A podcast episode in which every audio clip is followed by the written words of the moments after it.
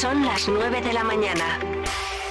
Soria 92.9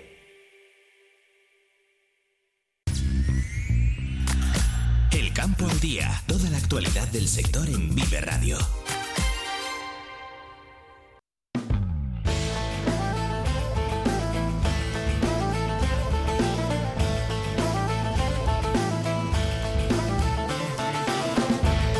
9 en punto de la mañana, 8 si nos escucháis desde la comunidad canaria, desde cualquier parte del mundo. No significa que desde cualquier parte del mundo sean las 8 de la mañana y ni mucho menos, pero sí que nos acordamos de vosotros y que os mandamos también un saludo a través de nuestra página web de viverradio.es y, nada, que aquí seguimos, eh, que del banco de alimentos vamos a pasar al campo, y ahora habéis escuchado el campo al día todos los jueves, desde las 9 hasta las 10 de la mañana.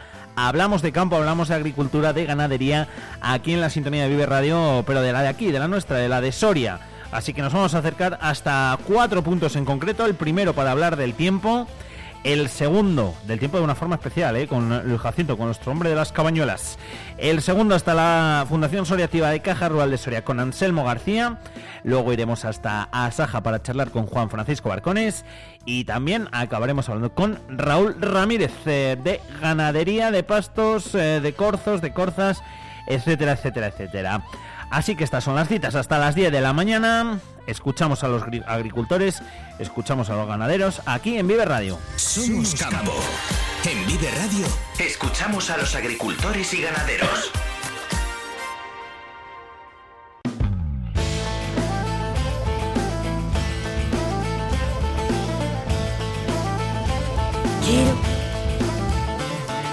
Lo primero de todo, se me escapa por aquí la musiquita.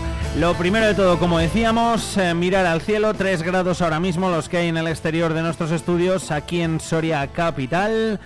Lleva ya unos poquitos días sin llover, así que ya se está recogiendo el girasol, aunque un poco tardío, esperemos que sin muchas eh, pérdidas, esperemos, luego preguntaré por aquí también a los eh, protagonistas que tenemos y noticias importantes también las que hay que daros en el día de hoy. Lo primero, como decía, nuestro hombre de las cabañuelas, Luis Jacinto.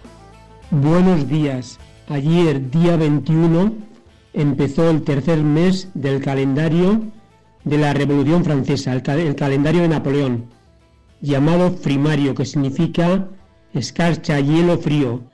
Viene de una raíz indoeuropea, frid, que significa frío. Así que todas las palabras que llevan fri, como frimario, Frío, frigidez, frigorífico, refrigerio, significan frío.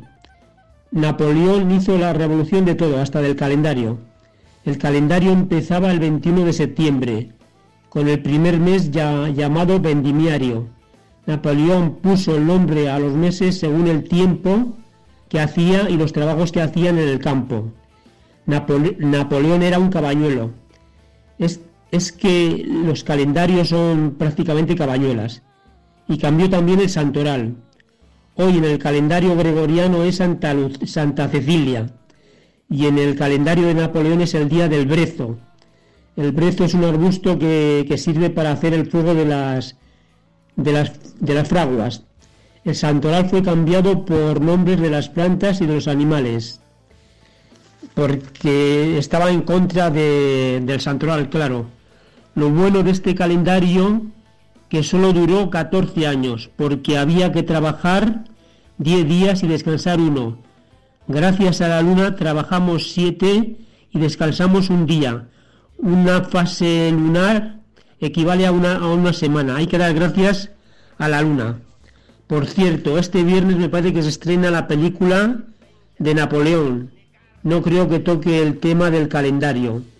Marlon Brando ya interpretó a Napoleón en la película Desiree, pero en esta película se prestaba más atención a los latidos del corazón a las faldas que a los cañones de la gran, de la gran armada. A ver lo que, lo que nos cuentan esta que se estrena el, el viernes. Curioso, Napoleón usaba los burros para predecir el tiempo. Los burros, al contrario de lo que se puede pensar, destacan por su inteligencia. Son más listos de lo que se puede creer. Protegen a los rebaños de otros animales peligrosos como los lobos. Antiguamente los rebaños de ovejas llevaban a algún burro para protegerlos de los lobos. Olvidemos que los burros son tontos, son todo lo contrario. Tienen memoria, de ahí que sirvieran tiempos atrás para transportar a personas y realizar rutas, pues se acuerdan por los lugares por los que han pasado.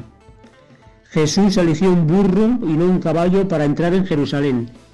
Dicen que Jesús vino como un salvador pacífico y humilde y Napoleón como un conquistador sobre un caballo. Pero Napoleón cuando cruzó por los, por los Alpes lo cruzó con un mulo, que los mulos son los hijos de los burros.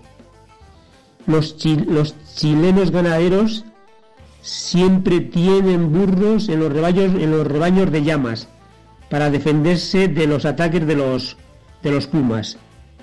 Cuando no había topógrafos ni ingenieros, soltaban un burro y por donde iba el burro, por ahí tenían que hacer, tenían que hacer el camino, la carretera.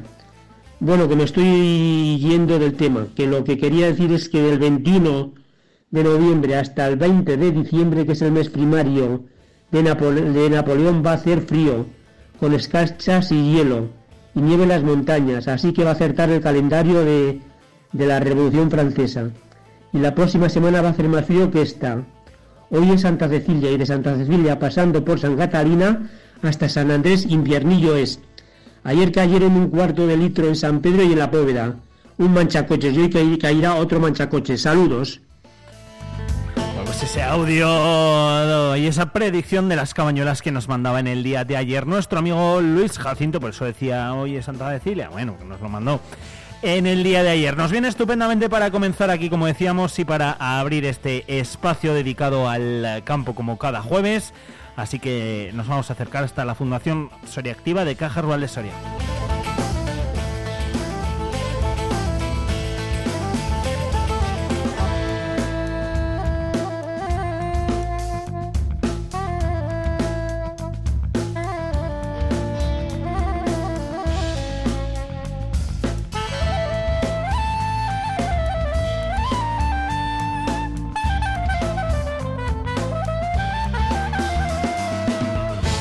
Hablamos de campo, un jueves más nos acercamos hasta la Fundación Soria Activa de Caja Rural de Soria. Ahí ya nos espera Anselmo García. ¿Qué tal, Anselmo? Muy buenas. Hola, buenos días. ¿Cómo estamos? ¿Qué tal? Bueno, pues con, líos, como siempre. ¿Para qué vamos a salir? Aquí parece que, ya, no sé, las entidades somos un poco los tontos del pueblo, que las administraciones están externalizando todo y ya pues eh, estamos llegando a límites que yo nunca había ni sospechado, no visto, que nunca los he visto en mis 47 años de funcionario, sino no, es que nunca podía sospechar que pudiese llegar a estas externalizaciones de todo. Entonces, dentro de poco la fundación se va a convertir en la administración y, y, las, y, las administraciones en lo que es una ONG o algo así, más que tal, pues para dar un dinerillo y, ya está. Y, menos mal, nos ahorraremos el dinero de los funcionarios, ¿no? Y por lo menos quedará para, para, la, para la comunidad autónoma o para eh, el gobierno. Y yo creo que en definitiva esto, pero bueno, esto es así y cada día vamos a más. En fin, ¿qué diría aquel? Eh, al, menos del tiempo, lo que he visto durante estos días, que han sido muchas imágenes ahí en redes sociales de amigos agricultores eh, dándole al girasol, ¿eh? Han aprovechado esta semana. Lógico, esta semana, pues es lógico, ¿no? Ha dejado entonces todavía en todas las fincas no se puede entrar, pero bueno, ya se va entrando en casi todas y ya el girasol que se puede sembrar, porque muchas veces nos dicen, porque esto venía de, los ecoregímenes del año pasado, que había que hacer luego un mes más tarde, bueno, pues eso es un mes más tarde, como la media se consideraba que podía ser en Castilla y León y en Soria en particular el 15 de octubre, eh, ya pasado el 15 de noviembre, es decir, que se puede sembrar, porque algunos decían, no, perdón, se podía cosechar, no es que todavía no, no, sí, ya es hora, ya es hora, y más viniendo ese tiempo seco, yo creo que se ha cumplido el objetivo de dejarlo un mes más, o, y en este caso casi mes y medio, por lo tanto no hay ningún problema de poderlo cosechar, ¿no? Eh, pues, la gente está cosechando, la gente está preparando el terreno, la gente está algunos abonando y para preparar para la siembra que, bueno, por si acaso, pues hay que tenerlo. Parece que el tiempo viene seco de momento, lo cual ayudará a esas incertidumbres que había por parte del agricultor, que no dejaba de llover, que no se podía entrar, que no se podía cosechar, bueno, pues a que eh, se vaya clarificando un poco todo el asunto, ¿no? Aunque todavía quedan muchos nubarrones, ¿no? los cuales me imagino que hablaremos a lo largo del programa, que como son las flexibilidades de este año que todavía no se conocen, desgraciadamente, y el agricultor les está pidiendo pues para poder planificar sus siembras, ¿no? Pero bueno, eso es algo que no creo que tarde ya demasiados días en salir. Debería haber salido, pero bueno, esperemos que salgamos lo antes posible. En pues definitiva, estamos ahí un poco pendientes de todos estos temas y yo, bueno, pues estoy satisfecho y contento de que, bueno, se pueda entrar a cosechar el girasol, que no parece que salga mal la producción eh, y, bueno, pueda compensar un poco las malas producciones que hemos tenido este año agrícola, este año pasado, que, bueno, ya sabemos que ha sido uno de los peores de la historia de la agricultura. Es verdad, cierto. Eh, con el tiempo, como siempre digo, además, eh, poco podemos hacer. Luego te preguntaré sobre esas flexibilidades. Lo que sí que tenemos que dar para empezar es un plazo, que lo tenga la gente en cuenta, porque ya estamos a día 23, o sea que eh, tenemos el 1 de diciembre prácticamente encima. Y es que el plazo es hasta el 1 de diciembre para esas subvenciones de ayudas a la sequía. O sea que no se despiste la gente y que no lo deje para el último día, Anselmo. Exacto, exacto, exacto, exacto. Hay que esto, es, esto viene de las ayudas que ya ha sacado la Junta de Castilla y León para la sequía, ¿no? que como no podía superar el 70% de las subvenciones del seguro, porque ya el del 50 había, superado, había ampliado el 70% del Ministerio de la Agricultura, la Junta no podía superar ese 70%, entonces pues se ha dictaminado por parte de los responsables, lo cual me parece perfecto, pues una ayuda que, que en vez de ser de subvenciones a esto, es un porcentaje sobre la sobre lo que es la indemnización de, de agroseguros, es decir, en el caso de agricultores profesionales, para profesionales, ¿eh? los titulares de las explotaciones, que estén en Castilla la parte que no esté en Castilla no puede percibir estas ayudas, ¿no? Entonces tendría, y explotaciones prioritarias con, con, el, con el seguro de cobertura para cultivos herbáceos o como bien para pastos, también, ¿no? El 25% del importe de la indemnización fijada por agroseguros. Esto recuerdan nuestros oyentes que lo hemos estado diciendo, que acababa, eh, acabó el plazo del día 30 de septiembre para pedirlo, para pedirlo, la Junta lo ha aprobado y ahora antes del día 1, mm, viernes próximo, no de esta semana, de la que viene, 1 de diciembre, hay plazo para solicitarlo. Entonces hay que dar el número de cuenta, hay que fijar cuatro cositas y entonces pues se cobrará el 12, el 21, el 25% para agricultores profesionales y el 12,5% para agricultores no profesionales, ¿no? Es decir, lógicamente, un profesional pues le pone menos, eh, que lo cual no va a ser mal, al contrario, yo creo que eso es un, acierto, ¿no? Entonces ahí tenemos los 10 días lógicos, lo que dice la ley de procedimiento administrativo, hay que hacer un anexo 3 que nos hace informáticamente, que lo puede hacer el agricultor, no hay ningún problema, y si no, bueno, pues eh, se lo hacemos desde las entidades que, nosotros, por ejemplo, a todos los que hayan hecho la solicitud de, seguro agrario con nosotros, pues se lo podemos hacer también, ¿no? Es decir, que mm, lo único que yo pediría, porque eso sí es imprescindible, es que estén al corriente de las obligaciones fiscales, tributarias y de la seguridad social, incluidas de, las de la comunidad autónoma, ¿eh? tanto las del Estado como las de la comunidad autónoma. Tienen que estar al corriente y eso lo revisan porque es simplemente un cruce de datos y, entonces si alguno no que lo tiene aprobado, que eso ya salió el otro día la, el anuncio en el boletín oficial del Estado, y si no nosotros lo podemos decir, es una orden eh, muy larga, pero eh, ahí se localiza por DNI, y no hay ningún problema y se dice la cantidad que va a percibir. Eso tiene que poner el número de cuenta, eh, dos casillas más que hay que marcar, es decir, no es muy complicado, que, lo quiere hacer lo puede hacer perfectamente, eso tiene que, que, tener certificado electrónico, porque si no, no puede hacerlo, ¿no? En definitiva, esta subvención es compatible también con cualquier otra, como por ejemplo la del Ministerio de Agricultura, no hay ningún problema, ¿no? Y entonces, eh, desde, desde el momento, pues eso, hay que declarar todas las ayudas que haya percibido, y nada más. Como no habrá percibido más ayudas que, que son las del Ministerio, pues no hay ningún problema, es compatible con esa, con esa subvención de hasta el 70%.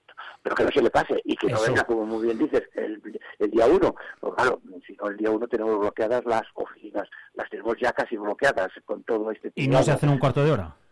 No se hace un cuarto de hora. Y bueno, por supuesto que lo pueden hacer en todas las oficinas de Caja Rural, en las 36 oficinas de Caja Rural de Soria, que están repartidas por toda la geografía provincial. Es decir, no hay ningún problema en cualquier oficina, cualquier compañero de la caja o los técnicos de seguridad que están en ella, se lo pueden hacer sin ningún tipo de problema, ni tener que desplazarse a Soria. ¿eh? Es decir, que, ah, pues no es necesario venir. Por lo tanto, bueno, yo creo que ya hay muchas hechas, nos queda hasta el último día, que en un momento se puede hacer y vienen y firman, que es lo más importante, la firma, ¿no? Por lo tanto, que se pongan en contacto con la oficina de la caja, la más próxima, en la que hayan hecho la paz, y se lo, se lo complementarán, y con una firma solamente de que nos autoriza a nosotros a presentarle a su nombre, con eso es suficiente una autorización, una firma que es esa autorización.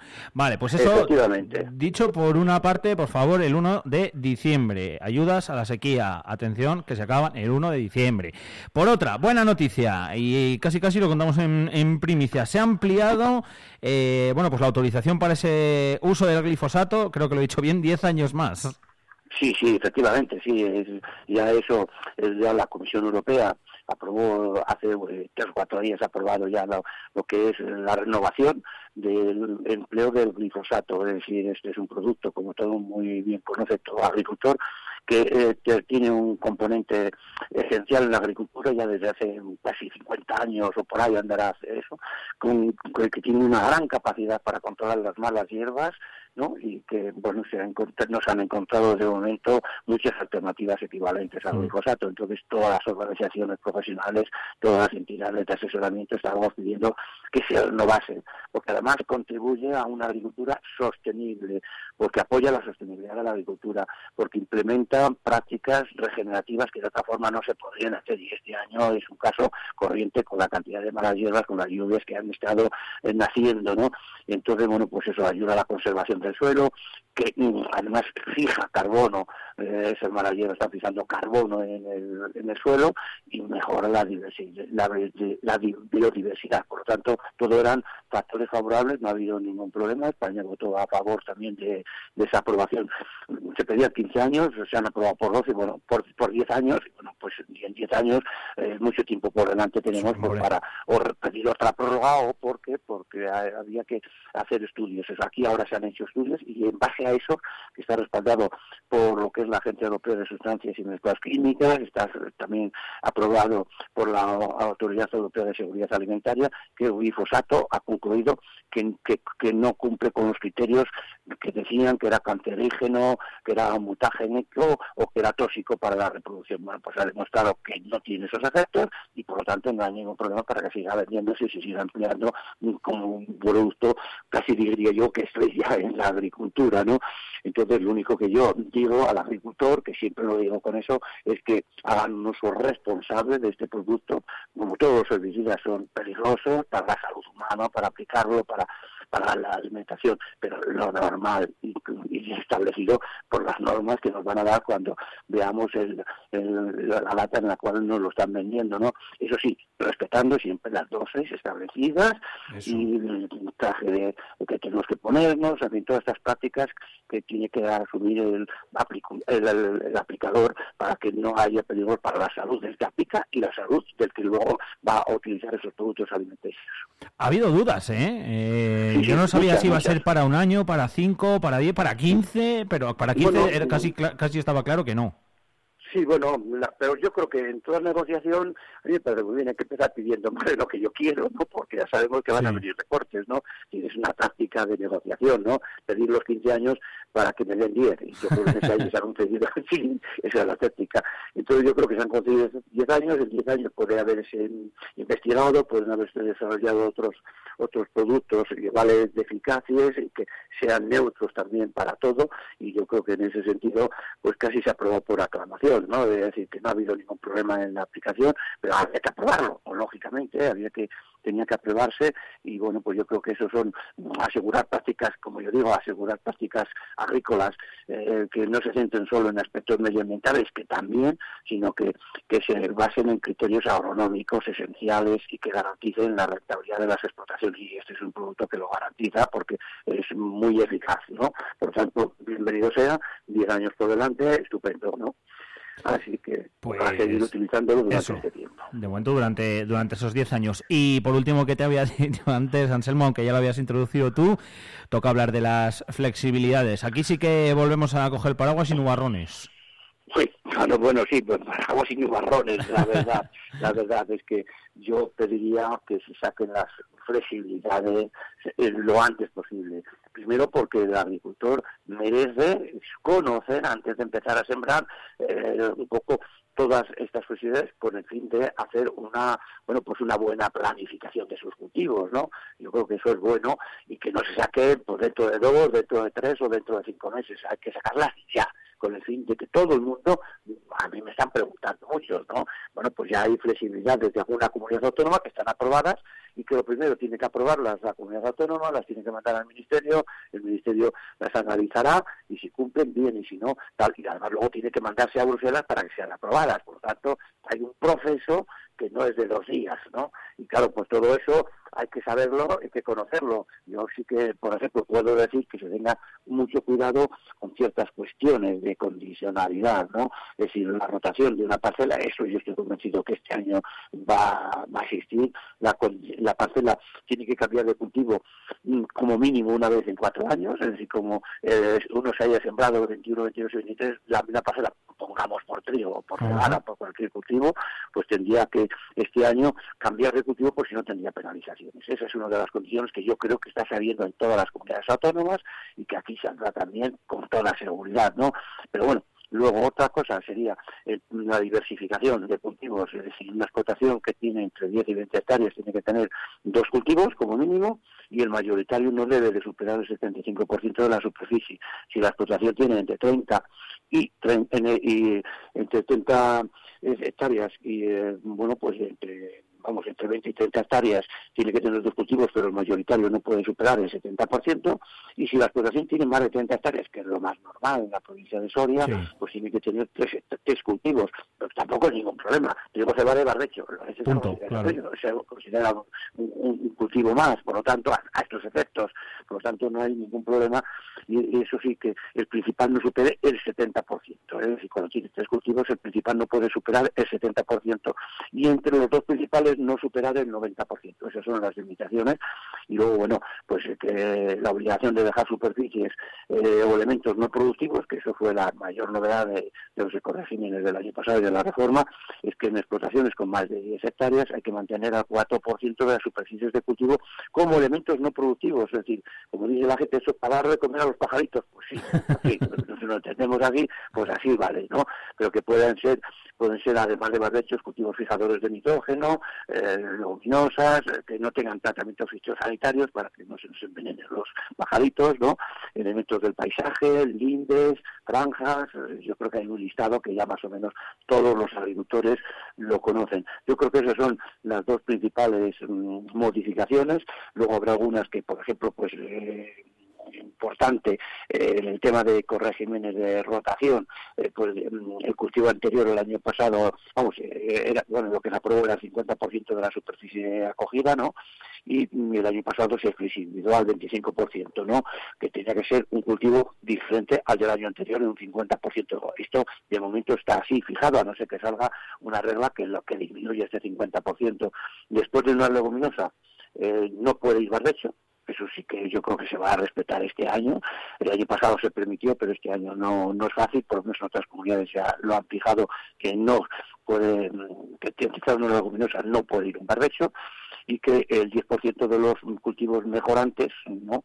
Pues eh, el 10% tiene que ser cultivos mejorantes. Eso es algo que las leguminosas, por ejemplo, que el año pasado se pusieron muchas. Bueno, pues eso, esto va a ser así. El año pasado se redujo al 5%, pero este año yo pienso que se volverá al 20%, ¿no?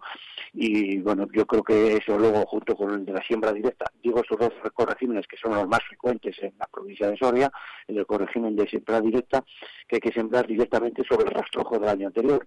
Eh, bueno, pues ahí todavía lo mismo de glifosato en algunos casos. El año pasado se permitió labores sin profundizar, ya veremos a ver este año. Y esta campaña, pues hay parcelas que con la lluvia de primeros de septiembre, ¿no? que ha llovido septiembre y octubre, eh, si no se hace una labor previa con una sembradora, hmm. va a ser muy difícil de sembrar vamos a ver si hay alguna flexibilidad. Yo por eso hablaba antes de flexibilidades medioambientales y también flexibilidades eh, técnicos agrícolas que yo creo que son importantes tener en cuenta, ¿no? Y que si no lo conocen, pues habrá que decírselo, ¿no? Y bueno, también eso, que después de la leguminosa no puede ir un barbecho, ¿no? Que el año pasado es importante. Yo creo que esas son las más importantes, las flexibilidades más importantes, a, mi parecer, eh, doy como que van a ser seguras, lo mismo que esto no son flexibilidades, ¿eh? No, no, no, Lo que está establecido por la reforma de la PAC y que ahí no va a haber flexibilidades. Yo entiendo, ojalá me equivoque y facilitemos luego las labores a, los agricultores si el tiempo viene en malas condiciones y hay que hacer lo que el año pasado que hubo que hacer con la sequía, flexibilizar casi todo. Bueno, pero yo creo que esto no se va a flexibilizar, lo digo pues para que el agricultor vaya tomando conciencia y sepa más o menos, más o menos algunas de las cuestiones que no se van a flexibilizar este año, que no piense que va a ser como el año pasado. Pues eh, dicho queda, hemos hecho el repaso amplio, además eh, noticias importantes y plazos importantes también los que hemos ido contando hoy, un día más y un jueves más. Anselmo, gracias, un abrazo. buenos días.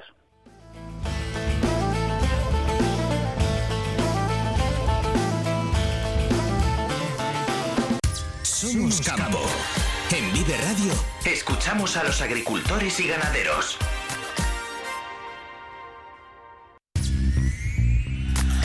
El campo al día. Toda la actualidad del sector en Vive Radio.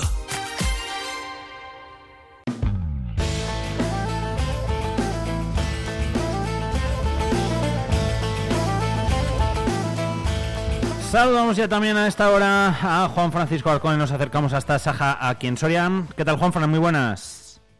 Hola, buenos días, ¿qué tal? ¿Cómo estamos? ¿Qué tal? Ya he visto por ahí muchas fotos y vídeos de amiguetes agricultores ahí en, en Instagram recogiendo girasol. Me acordé, me acordé de ti y digo, mira, ya por fin parece que se puede entrar en, en las fincas.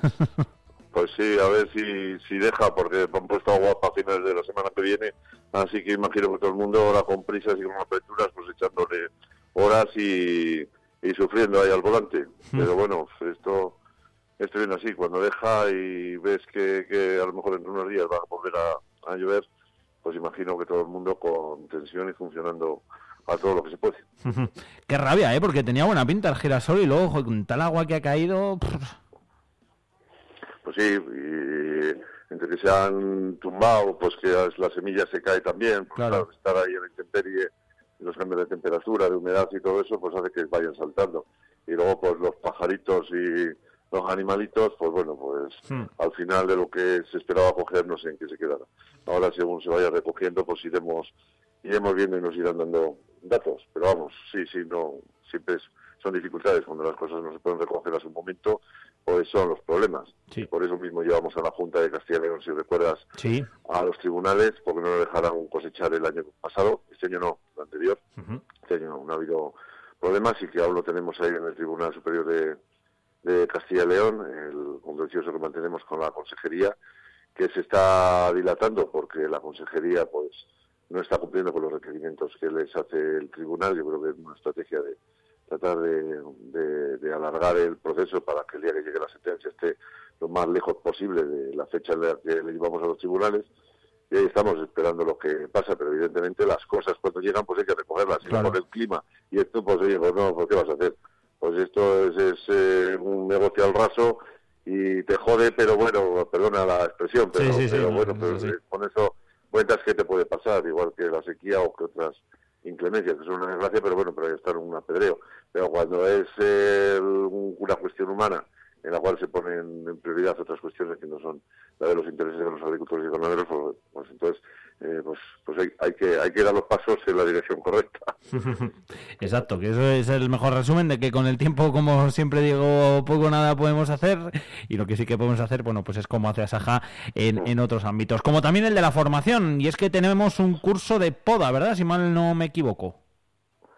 La verdad es que igual llevo, llevamos pues una década o más, eh, si no son dos, que no hacemos un curso de estos de, realmente pues de que no son obligatorios, porque con todo el lío que tenemos en la organización, pues de todos los trámites y cosas que nos piden los socios que tenemos que ir haciendo, la verdad es que no tenemos ya tiempo para hacer cursos y la formación que a lo mejor más nos gustaría, ¿no? Y la verdad es que hemos abandonado, abandonado pues todo este tipo de, formaciones que antes se venían haciendo. Hmm. Y ahora con el curso este de los jóvenes, que es obligatorio cuando, cuando se quieren instalar en la explotación, que pues no queda más remedio que hacerlo, porque si no lo hacemos, pues se cortan las instalaciones y no se podrían instalar jóvenes en la, provincia, con lo cual mm, tenemos que hacerlo sí o sí. Los que hay de, fitosanitarios, que este año la Junta les ha quitado la propiedad y la, la prioridad y no hemos podido hacer ninguno, y estos son los nuevos del 4.0 que se exige para cuando hay pues una inversión en nuevas tecnologías de este, de este tipo de cuestiones, o cuando se pide convalidación de formación para casos también como por ejemplo eh, medidas de modernización o, o para el tema de la instalación de jóvenes, pues son los, los cursos que solamente hemos hecho, los que son exclusivamente obligatorios y que realmente no nos lo podemos acudir de, encima y ahí estamos, pues oye, porque hay que hacerlos y tenemos que estar. En el caso de este es diferente, es, eh, hace, digo que hace muchísimos años que no hacíamos un curso de esto y en la zona de San Esteban pues llevamos ya algunos años que estaban diciendo, oye, ¿por qué no hacéis algo de, de, poda y de, y de injerto en el tema de vid? Que aunque la gente lo hace y están al tanto y son todo el mundo unos profesionales fenomenales, pues siempre gusta el repasar un poco el tema y traer gente experta o siempre hay nuevas maneras de funcionar o que se han comprobado cosas o nuevos materiales o historias de estas. Así que nada, hemos programado un curso que lo vamos a hacer con, la ayuda de Itagra, que es una ingeniería, bueno, eh, es un, que, pues de ingeniería que se encarga para todos los temas de formación y divulgación a nivel de Castilla y León. Y pues eso, hablaremos pues eso como como como puedes imaginar pues de todo el tema de la vid no la fisiología de la vid la fase de desarrollo o las yemas pues todo esto no y pues, un poco conociendo a fondo la, la, planta y los momentos pues para luego pues abordar todos los tipos y técnicas de poda según variedades porque cambia de unas variedades de, de viñedos a, a otros y de los tipos de terrenos no, no es lo mismo el hacer eh, la poda en unos tipos de terrenos que, en otros, y según variedades, igual pasa con el tema de los injertos, mm. ¿sabes? Entonces, pues, eh, bueno, pues vamos a dar un repaso a todo esto con una parte importante también de, experiencia en campo y lo haremos, pues eso, en la segunda quincena de, diciembre, eh, es decir, la que va, bueno, la segunda quincena, no, la segunda semana, perdón, que me estoy fatal. Y ya de 15 de diciembre el curso, Sí, me estoy explicando como un libro abierto, vamos, no, tengo, no tengo precio. Del 11 al 15 de diciembre y que, bueno, pues el que quiera apuntarse, pues en la oficina nuestra de San Esteban de Gormaz puede hacerlo, si viene por aquí, pues también lo apuntaremos, pero bueno, ya están abiertas las, las inscripciones desde esta mañana eh, para, para poder apuntar a la gente.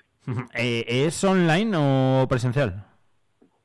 No, no, es presencial, ah, es totalmente presencial y gratuito para, para los que lo quieran realizar, así que nada, pues eh, que aprovechen la oportunidad. Quien quiera pues adentrarse un poquito más o perfeccionar el tema de, cómo hacer la poda de, la viña y, ahí pues tenemos a los expertos y profesionales que ya te digo nos colaboran con nosotros el tema de, Itagra. Y, ahí estaremos los cinco días pues dedicados exclusivamente a todo el tema de la poda y al injerto y a conocer un poco mejor el mundo de, de la viña. Eso es. Eso por una parte. Por otra, tenemos que hablar del eh, SIGPAC, eh, nueva capa en el visor SIGPAC para detectar cultivos eh, reiterados. Bueno, recordar que simplemente el SIGPAC es ese sistema de información geográfica de parcelas agrícolas, que el otro día, ¿sabes qué hice yo? Que no, me había metido nunca y me metí a verlo. que tampoco lo tenía mucho, pero bueno, digo, ves el mapa y tal y es, es así curiosete. en cualquier caso, pues eso es lo que han puesto, ¿no? Una nueva capa en el, en el visor para detectar esos cultivos reiterados. Pues sí, el CIPAG es lo que tú estás eh, comentando, es la base un poco de información que tiene pues tanto las, en parte las administraciones y los agricultores pues para que todo el tema de la PAC, la gestión de la PAC pues sea lo más eficiente, eficaz o mejor informada posible. Nosotros siempre nos estamos quejando con el tema del, del CIPAC, que eh, las actualizaciones y muchas cosas llegan tarde cuando ya estamos metidos en plena campaña y a veces estas ayudas que hay para saber cómo son tus datos históricos, otro tipo de cuestiones, pues muchas veces no lo tienes hasta que ya está eh, el, asado hecho, ya no hay ya no hay manera de, solventarlo, ¿no? Yo me acuerdo que la primera hicimos una pancarta cuando empezó todo el sin porque teníamos un lío allí con las lindes de las parcelas que se iban a ponía la pancarta en vez de sin, eh, sin ponía sin paz, el sin paz, que no, esto, es, esto es la guerra continua con el tema del sin paz bueno, pues ya no caben las capas prácticamente que tenemos y han metido una nueva que realmente es importante, pues porque yo creo que hay todos los agricultores que nos estén oyendo y que hagan la, solicitud única para el 2024, pues tienen que tener presente que nos han aprobado una condicionalidad nueva en esta PAC que es infumable, que no tiene más que condicionantes y gaitas, y que una de ellas es la BECAN 7, que hace referencia sobre todo al tema de diversificación y al tema de rotaciones, y en la rotación dice que no se puede repetir el mismo cultivo en un mismo recinto, en una misma parcela, más de tres años, ¿vale? Entonces, esa capa que tú acabas de decir de reiteración, que me han puesto ese nombre de reiteración, cuando tú la marcas, se ponen en rojo las parcelas que llevan tres años del mismo aprovechamiento. Y mm. que esas son las que tenemos que tener mucho cuidadito para que este año, cuando hagamos la PAC, no estén del mismo aprovechamiento. Si toca sembrar las sembradas, sembradas. Si les toca un barbecho y descansar, pues un barbecho o un cambio de cultivo o lo que sea. Entonces, es muy fácil de identificarlas porque realmente la ayuda está bien en el SIPAR, es decir, por marcar esa casilla, activarla y desactivarla, veremos que parcelas que, se ponen de rojo o se quitan de rojo según vamos activando y desactivando. Y elevándonos un poquito, no hace falta que busquemos parcela por parcela, los agricultores más o menos conocen, pues con una vista general va viendo rápidamente las parcelas de su término municipal o de su zona que se van poniendo de rojo y sobre las que y sobre las que tienen que extremar ese cuidado porque estamos hablando de que eso afecta a la condicionalidad y son penalizaciones que caen en el conjunto de toda la PAC.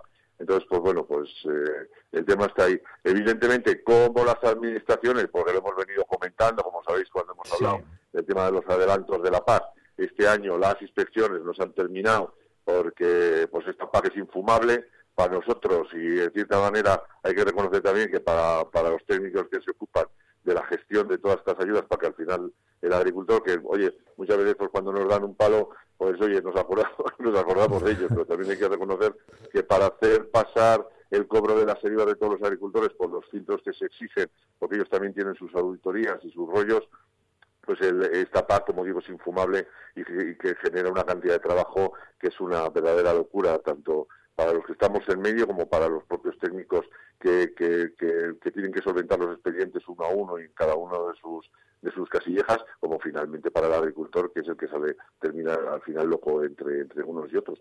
Pero sí que es cierto que eso pues que no se han terminado esos controles, con lo cual no se saben definitivamente, porque a lo mejor el satélite ha dicho que allí no está lo que todavía declarado la paz. O bueno, los datos de esa capa que estamos hablando del SIPAC no van a ser definitivos hasta febrero o marzo, y entonces vamos al principio de lo que hemos estado hablando, que muchas veces la información definitiva pues nos va a llegar cuando ya está el tema cocido. Pero bueno, al 80% vamos a poner el caso, al 85%, 90%, pues lo que vaya saliendo ya ahora que vayamos mirando, pues va a coincidir, salvo lo que estamos diciendo, que haya dicho uno que en esa parcela tenía trigo y ahora diga el satélite que es cebada, nosotros no lo demostremos o tengamos alguna cosa y, nos lo pongan de cebada y, esa pues se quitaría de rojo porque pues, se consideraría que ha rotado. Pero bueno, que lo que quiero decir es que los datos definitivos se producirán en febrero o marzo y que, que ahora pues bueno, aunque están todavía en provisional, dan información pues bastante bastante cercana seguramente este año de lo que va a quedar al final. Así que nada,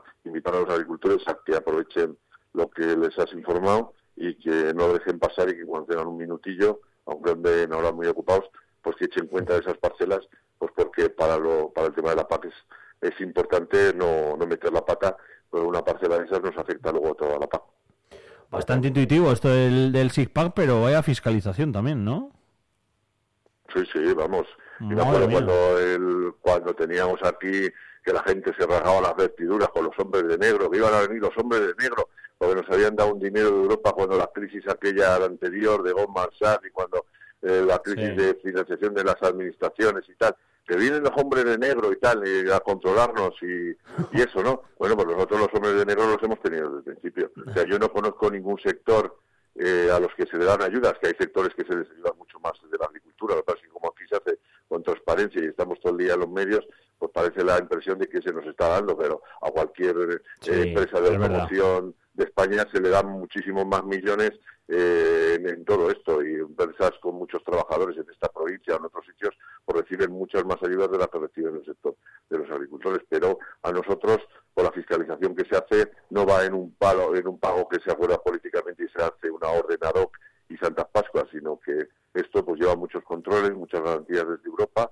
que de Europa es muy garantista en el dinero que, que transfieren a las comunidades autónomas y especialmente, bueno, al Ministerio y a las autónomas que aquí están transferidas para hacer los pagos, sino que hay mucho control sobre ello. Yo no conozco ningún sector en el cual el 100% de todas las parcelas y el 100% de todos los agricultores estén monitorizados en un gran hermano, como digo, por los satélites. Literal, ¿eh? Como dices tú, con el tema del CIPAC, literal, y que se controla cada... O sea, eh, eh, eh, la, la, celda mínima es el metro cuadrado. O sea, al metro cuadrado, todos los metros cuadrados que se declaran de, de, de, en la PAC están controlados por, por satélite de lo que allí hace o no hace el agricultor, que pues para el agricultor es un absoluto tormento, yo creo que es, bueno, es, es, es, una cosa de, locos, pero que a la sociedad pues le tiene que dar la tranquilidad de que cada céntimo que se gasta en la PAC pues al final está, está controlado, aunque para nosotros sea pues lo que estamos diciendo, este, una excesiva regulación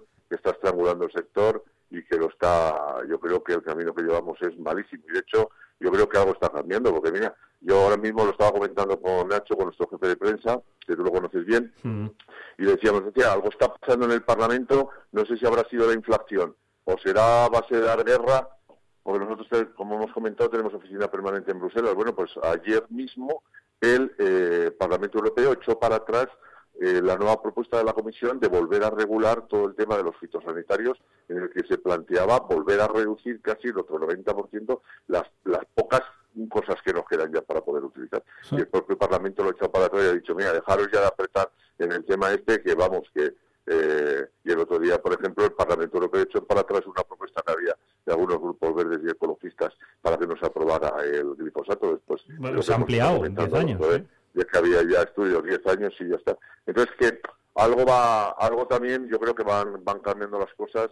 Hombre, ya tocaba también. Creo, pues, pues porque... no, es que lo que te digo es que hay una excesiva regulación. Hoy en la agricultura, pues eh, claro, pues como pasa en estos sitios que está todo tan regulado, pues al final te toca ponerte a rezar porque no te queda otra opción de que el tío que está regulándolo todo y nos quiere hacer que todos hagamos lo mismo, no se equivoque, porque como si hablamos todos al cadalso, no sé si me explico. Es decir, la libertad de los agricultores de poder decidir sus cosas y cómo llevan sus explotaciones y tal, cada vez es menor y, y eso pues no tiene ningún sentido eh, además en un momento de cambios como tenemos con el tema del cambio climático, que, lo que, que, tendríamos que tener es un poco más de libertad en las explotaciones para poder decidir y que cada agricultor vaya explorando con las mejores técnicas que tengamos pues para ir saliendo de estos atolladeros ¿no? y aquí pues nos pasa al revés en una PAC en la cual la variabilidad que tenemos del clima que ya se anunciaba que iban a ser por lo que nos está pasando sequías extremas o pocas lluvias extremas pues al revés nos han hecho una PAC pues llena de, porcentajes, llena de, fechas de no sé qué, y que luego no se pueden cumplir, como hemos hablado alguna vez. una, excesiva regulación. Excesiva regulación. Pues sí, tal cual. En fin, eh, independientemente de que seáis agricultores o ganaderos, meteros en el SISPAC, eh, que merece la pena verlo. Está más actualizado que Google, no os digo más. O sea que es, eh, es, es, una auténtica locura lo del, lo, del satélite. Pero, pero, pero con todo, ¿eh? con definición, con vamos hasta dónde puedes llegar a hacer zoom es que, vamos, hasta el último matojo sale en del último camino que os podéis pensar de, vuestro pueblo, de este municipio, lo, podéis ver prácticamente ahí en el, en el CIPAC. En fin, Juan Fran, gracias. La semana que viene más y mejor. Nada, aquí, Alfonso. Un, Un saludo para todos los oyentes. Un abrazo. Chao.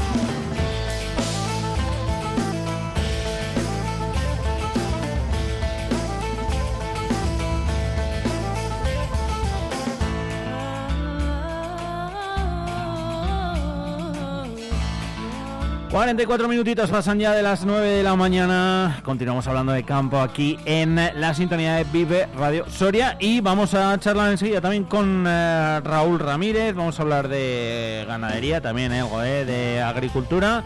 Así que nada, dame por aquí medio minuto que le llamo.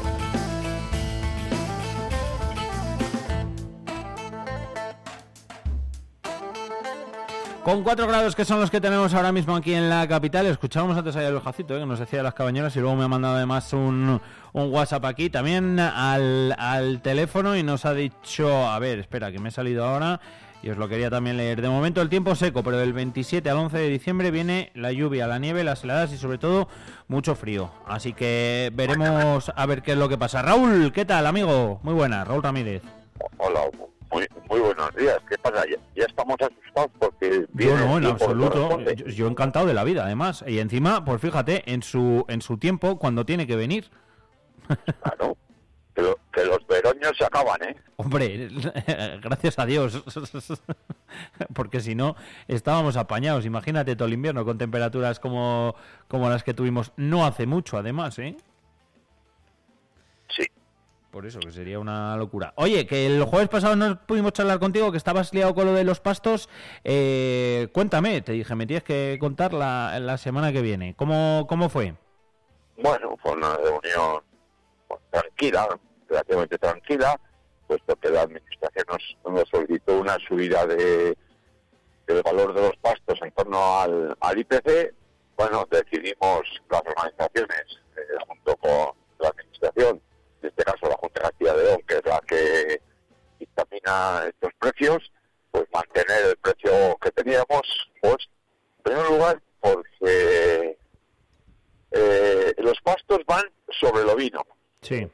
Y luego vas a otra cuestión muy clara.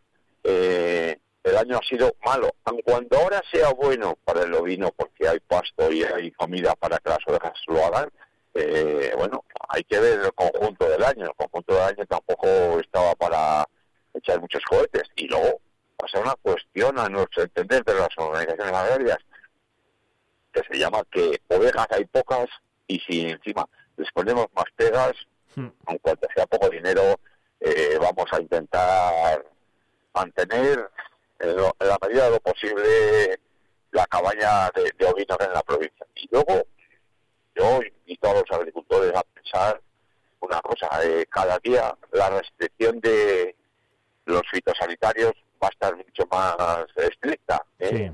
Eh, si tenemos malas hierbas en nuestros campos, el gasolio caro, la restricción de, productos fitosanitarios y demás, el, mejor aliado del agricultor, aunque algunos de ellos piensan lo contrario y es respetable, es el ovino. El ovino que se come esas malas hierbas y que, y que mantiene pues el campo de una manera controlada.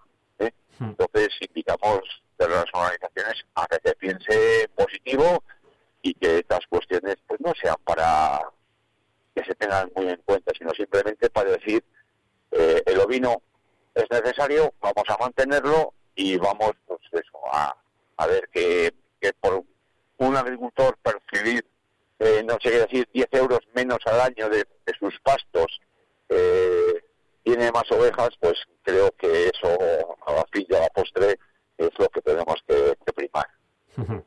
hay que recordar que en ese Consejo Provincial Agrario se decidía mantener, como bien decías, que es casi prácticamente el titular, los precios de esos eh, pastos sometidos a régimen en, eh, común, en un precio mínimo de 0,85 por hectárea y un máximo de 2,95 por hectárea.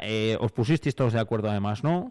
Raúl. Sí, sí, no, no, sí. A ver, en, estos consejos agrarios provinciales hay una voluntad de diálogo clara y concisa y entonces casi nunca tenemos eh, pues mala sintonía entre nosotros, más bien tenemos una sintonía de diálogo ¿eh? y entrar a valorar con la lógica ¿eh? y con, bueno, pensando en, el futuro. ¿eh? Hmm. El futuro es el que tenemos ahí y es así de claro. Y bueno, esperemos, esperemos que, que la cordura siga correspondiendo a, estas mesas de trabajo. Efectivamente. Hablabas antes además de esos fitosanitarios y vamos también recordando, lo hemos comentado eh, a lo largo de, la mañana, 10 añitos más que se ha aprobado el eh, glifosato, no son 15, eh, son 10, pero bueno, que en 10 años puede pasar de todo, puede evolucionar la tecnología, salir otra cosa o lo que sea, pero bueno, en cualquier caso los estudios ahí, estaban y por eso se ha prolongado sus otros 10 años más. Eso, es una cuestión muy positiva y cuando, cuando Europa permite un tiempo determinado a mayores el, el uso es porque eh, no tenemos otro producto que nos sirva para esos fines, ¿eh? en primer lugar, y en segundo lugar, que aún dentro de lo malo, mm, vamos a ver cómo sobrevivimos y cómo vamos a seguir manteniendo la producción de alimentos, porque el mundo cada día somos más, ¿eh? y las hectáreas de, de cultivos no, no se multiplican, más bien se reducen. Eso, eso es para preocuparse, ¿eh? Vamos, no es que no es ser catastróficos, ¿eh? ni mucho menos, pero, pero es una realidad que está ahí, está encima de la mesa. Eh, los pastos que tenemos que hablar por un lado, por otro también, lo contábamos el otro día, es que la Junta ha instado al control de corzas para frenar la, y ahora viene cuando yo digo el nombre, o lo intento, cepenengia o cepenemia o algo así, ese parásito que bueno, que todos conocemos como el, el gusano de la nariz, ¿no? Y que está presente además también en, en toda la provincia. Se pide a los titulares de los cotos que regulen la población de hembras. Sí, bueno, la Junta se ha puesto manos a la obra en, el control y poblacional de cozas y de ciervas la Junta, yo pertenezco y estoy en una zona de, protección de la Junta, que es la Reserva Nacional de Unión. Aquí eh, se han dado cuenta de que eh, sobran muchos animales eh, y en las cacerías se está permitiendo el control poblacional. Esto significa que, bueno, que donde antes se nos cruzaban 30, 40 hembras en los amaneceres, pues ahora es por 10 o 15. Quiere decir que, que sobra población. Y esto, pues, lo dijimos en el, Consejo Agrario a la Junta, que nos parecía eh, muy bien la cuestión que estaba haciendo sus terrenos de explotación cinegética de la Junta, pero que tenían que obligar a los cotos a eh, cumplir los planes cinegéticos, que esos en, la inmensa mayoría de los casos no se cumplen y si se cumplen son fuera de ley. Y digo fuera de ley cuando digo que eh, les da igual que nada más quieren machos, eh, la palabra no tiene la lógica. Se nos dijo por parte de la Administración de que tenían dos drones, que ya nos lo han comunicado varias veces, eh, vigilando las zonas, eh, pues principalmente en los sitios donde se da mucho caso de siniestro de girasol, eh, pues siniestros de, de, productos pues tanto gustosos para ellos y que bueno, que ahí cuando ellos detectasen que había una superpoblación, le iban a obligar al coto a cumplir el plan energético y en caso de lo contrario eh, podrían ser restringidos los eh, los servicios de, coto. se podían dejar de, incluso de, cazar ese coto y hacer eliminación por parte de la administración de, aquellos animales hasta hasta con los accidentes de tráfico, fíjate, si eh, al final, sin, a ver, que sí, que hace falta dron y todo lo que quieras, y muchas veces, y cuanto más controlado tengas todo, pues mucho mejor, lógicamente, pero bueno, que es que los que estáis vosotros en el, en el campo todo el día, y los agricultores y demás, incluso hasta con los propios accidentes, podemos eh, por lo menos intuir, no saber la ciencia exacta, pero sí intuir dónde, dónde hay más población, donde hay un exceso de, de población. A 77 cotos, por cierto, se ha enviado esas cartas y, y se ha hecho esa, esa petición eh, por parte de la Jefatura de Caza y Pesca. Em, que, que, al final es que es necesario. Eh, yo no conocía la enfermedad esta, Raúl, eh, la CFNM, el gusano. Sí, el, gusano de, la nariz, que llamamos. Pero esa enfermedad lleva bastantes años ya existiendo y conviviendo con, con, el, con el corpo. Lo que ocurre que a, la vez tanta densidad de animales, pues se multiplica. Como todas las enfermedades eh, poblacionales, al, tener más contactos, pues más posibilidades de, que eso, en vez de reducirse, vaya mayores. No, y eh, se reducirá pues eh, cuando se reduzca, lógicamente, toda la, la, población que de, de corzos. O sea que, supongo, enero, febrero, ¿no? Es cuando se cuando se caza, cuando más tal. Eh, sí, el, corzo se mata generalmente en marzo, abril, que es cuando el macho eh, saca el cuerno que ya ha descorreado y entonces cuando se hace pues la caza selectiva del corzo por, por recechos. Sí. Pero las hembras ahora mismo incluso están permitiendo a, cazar en, montería. Pues eso, pues dicho queda. No sé si tenemos alguna cosita más, Raúl. Sí, bueno, que, en este momento en, el campo hay bastante actividad. Sí, eh, obligado te veas. no, sí, no, claro, el girasol, aun cuando haya botanas, sitios donde malamente se va a poder recoger, en la inmensa mayoría de los casos se está cosechando a todo ritmo y con un porcentaje de humedad por debajo del 10%. Es decir, estamos hablando de, que se está recogiendo el, girasol en unas condiciones óptimas. Y luego se está sembrando, pues eso, el trigo y la cebada eh, que en ese tiempo anterior no hemos podido. Eh, estamos eh, intentando sacar ese, trabajo y ese rendimiento de, días anteriores que por la lluvia no nos ha permitido. Y prueba de ello es que si ahora vamos hacia las 8 o 9 de la tarde por nuestros campos, vemos luces en varios puntos y eso quiere decir que, nuestra gente está trabajando a pleno rendimiento. Antes de que vuelva a llover, si es que vuelve a llover, que lloverá, lógicamente volverá a llover algún día, esperemos. y, mientras tanto, pues lo que hay que hacer es aprovechar para acabar de recoger el girasol, para sembrar, etcétera, etcétera. Muy justo, ¿eh? Ya, el tema de la siembra. y, hoy en día ya hay hay plantas que tienen un ciclo un poco más corto. Ah, bueno, Y luego, vamos a ver, la climatología mm, es muy muy extraña. ¿Quién nos va a decir a, nosotros que, en el mes de mayo unas muy buenas temperaturas y, y, humedad suficiente y puede haber una cosecha aceptable? Exacto. No, no, que tiempo estamos, hombre, por supuesto. No, no hay que ser catastrofistas, ni mucho menos. Pues eh, Raúl, ahora sí, gracias, que pases buena semana. Ya le has dado, hay, todavía setas, que es lo que te pregunto siempre. bueno, bueno, setas, setas hay pocas, pocas, demasiado pocas. En esta tierra nuestra, ¿eh? hay, hay zonas de la provincia que sí están cogiendo todavía seta y están cogiendo algún dictado de botón. Esos son buenos, ¿eh? Los más ricos. Sí, sí. Los pequeñitos. ¿Qué digo yo, que están ahí así apretadillos, o sea que muy buenos, muy buenos, sí señor. Raúl, que pases buena semana, un abrazo amigo. Gracias a ti y a todos los oyentes.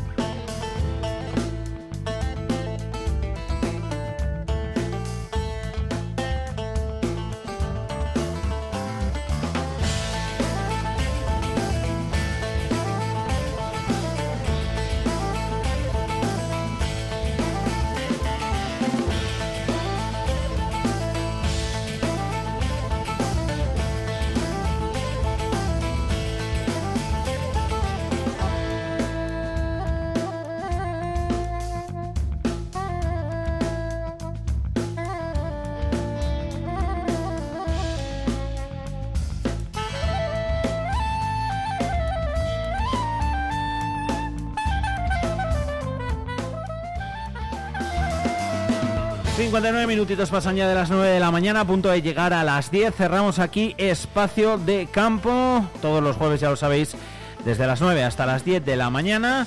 Aquí en la sintonía de Vive Radio escuchamos a los agricultores Escuchamos a los ganaderos de la provincia de Soria. Somos campo.